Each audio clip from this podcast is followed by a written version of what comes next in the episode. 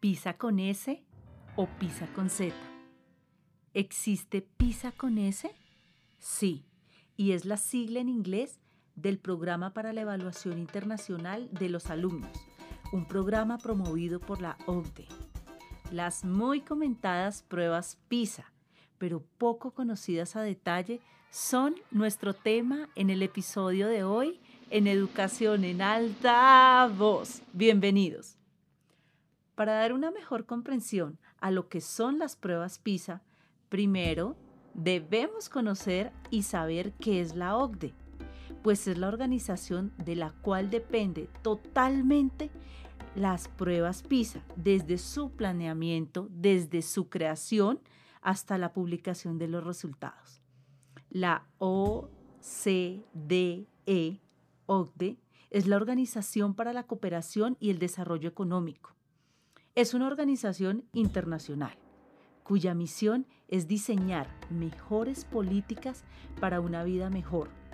Su objetivo es promover que esas políticas que diseñan y que sugieren favorezcan la prosperidad, la igualdad, las oportunidades y el bienestar de todas las personas que habitamos el planeta Tierra.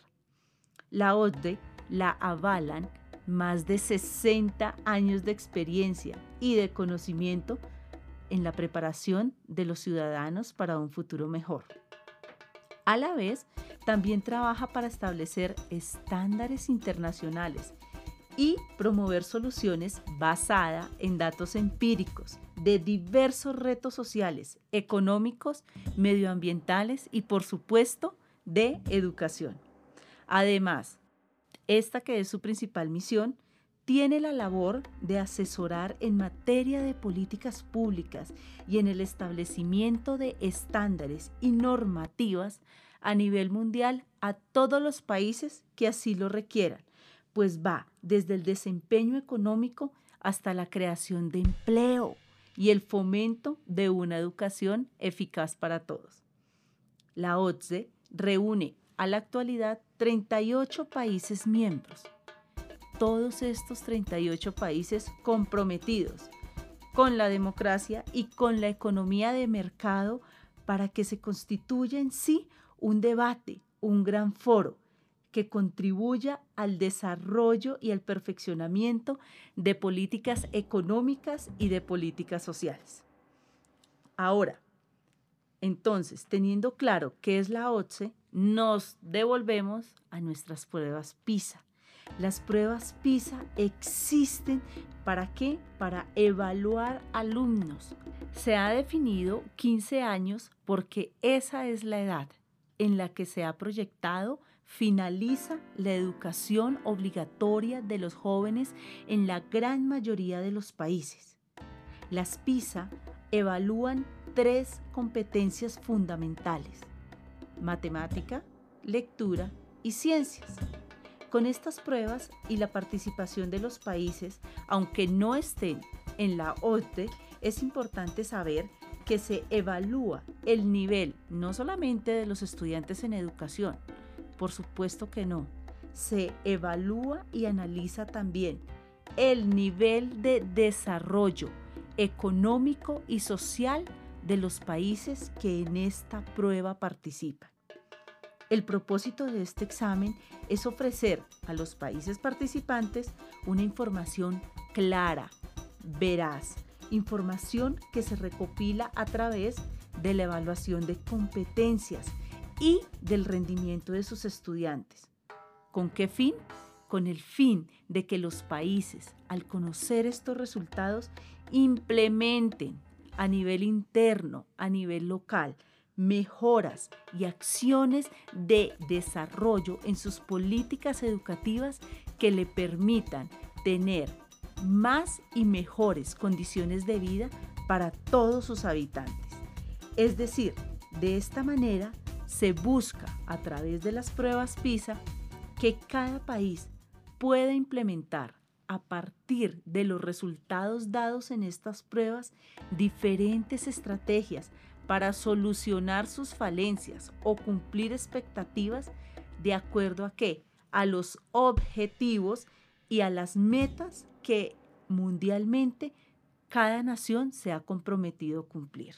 En esta prueba, los estudiantes que son evaluados encontrarán siempre 50 preguntas que valoran las tres competencias enunciadas hace unos instantes, ciencias, lectura y matemáticas. En algunas ocasiones, PISA hace una evaluación sobre educación financiera. Esto es parte de las mejoras y los ajustes que se están haciendo dentro de la prueba.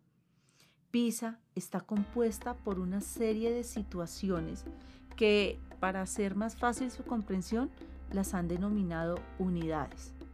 Estas unidades están conformadas por una serie de estímulos reactivos o preguntas. PISA aprueba la identificación de habilidades y de conocimientos a través de diferentes pruebas. Hay, por ejemplo, las pruebas abiertas.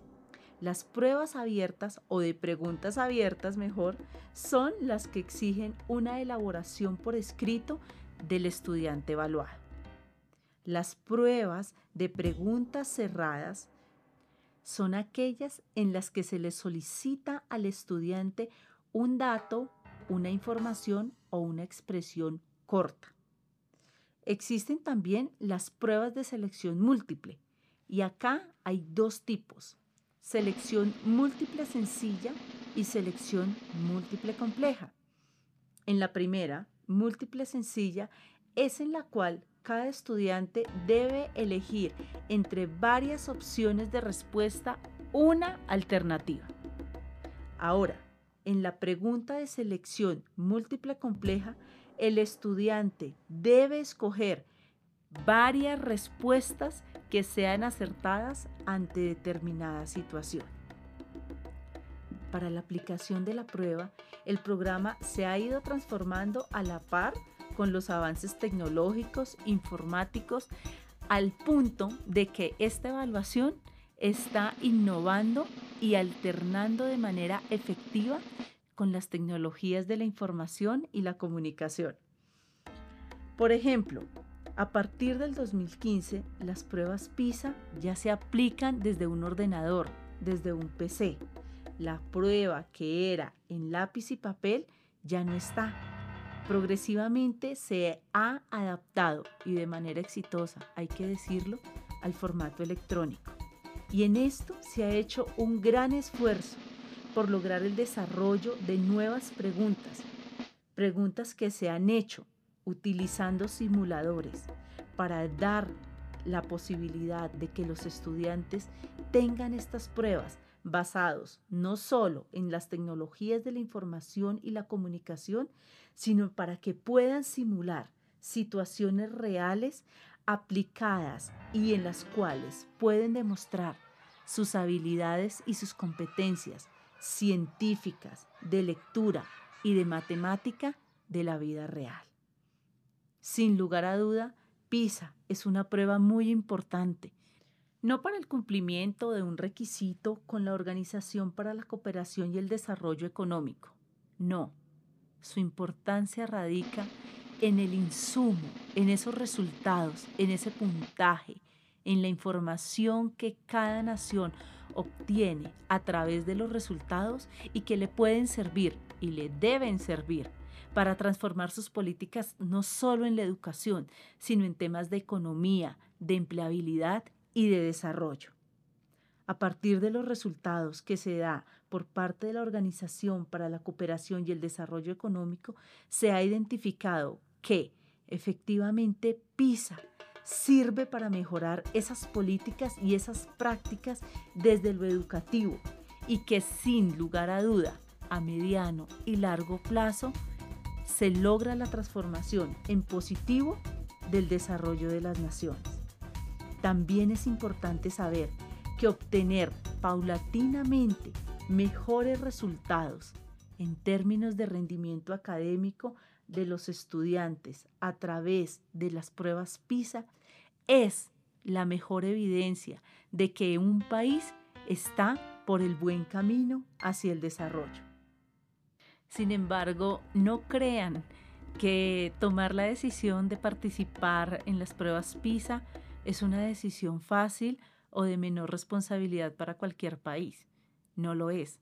De hecho, cada país se prepara, eh, también limita sus miedos y se llena de mucha fortaleza para empezar a ser parte de este proceso. Y en especial en los países latinoamericanos. ¿Por qué? Porque en la mayoría de ocasiones los resultados revelados por pruebas PISA en cuanto al rendimiento de los estudiantes, a los gobiernos, a las naciones y a los propios sistemas educativos pueden llegar a preocupar, pueden llegar a entristecer e incluso pueden llegar a pensar que las políticas en educación están mal diseñadas. Sin embargo, no es así. Los resultados PISA, por más duros que sean, por más fuertes que sean, son necesarios para contrastarnos y ubicarnos en la realidad económica, académica, educativa de cada país. Además, porque PISA es una herramienta formativa. Es decir, una vez identificados estos resultados, se informa desde PISA a través de la OCSE sobre los hallazgos y la tarea no termina ahí. OCSE, a través de PISA, también apoya a los países participantes y a su economía para investigar, para explorar y para definir qué caminos tomar en aras del mejoramiento. Por eso la importancia de pertenecer a ellos. ¿Hasta qué punto nos podemos beneficiar entonces de ese tipo de programas?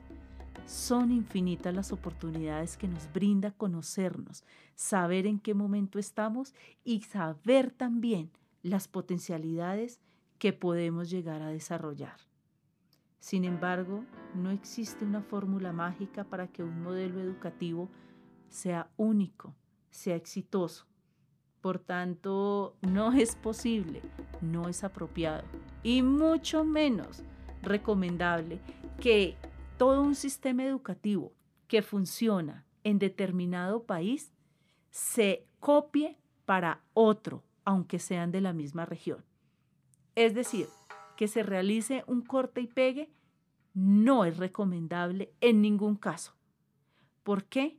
Porque cada país es diferente, cada nación tiene su propia cultura, sus propias características, su propia identidad.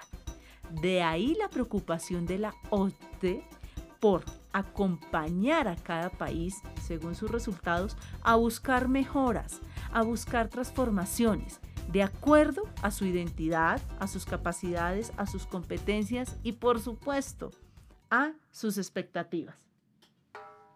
La aplicación de pruebas PISA tiene un ciclo, es decir, un periodo de tiempo de pausa. Este ciclo es de tres años.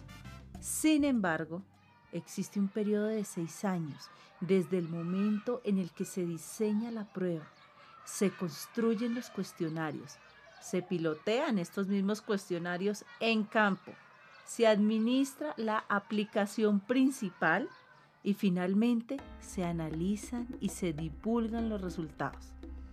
Ahora, ya sabiendo qué es la ODE y además que reúne a 38 países miembros comprometidos todos con el desarrollo económico, con la paz, con la democracia, con la educación, con la economía, y por supuesto con la buena práctica y la promoción de las políticas, entonces decimos que las PISA son el vehículo a través del cual la Organización de las Naciones Unidas que se encarga de la cooperación y el desarrollo económico logra maximizar su expansión en todo lo posible en cuanto al campo de lo económico, por supuesto, enlazado con el empleo para dar un mejor y mayor nivel de vida a sus países miembros.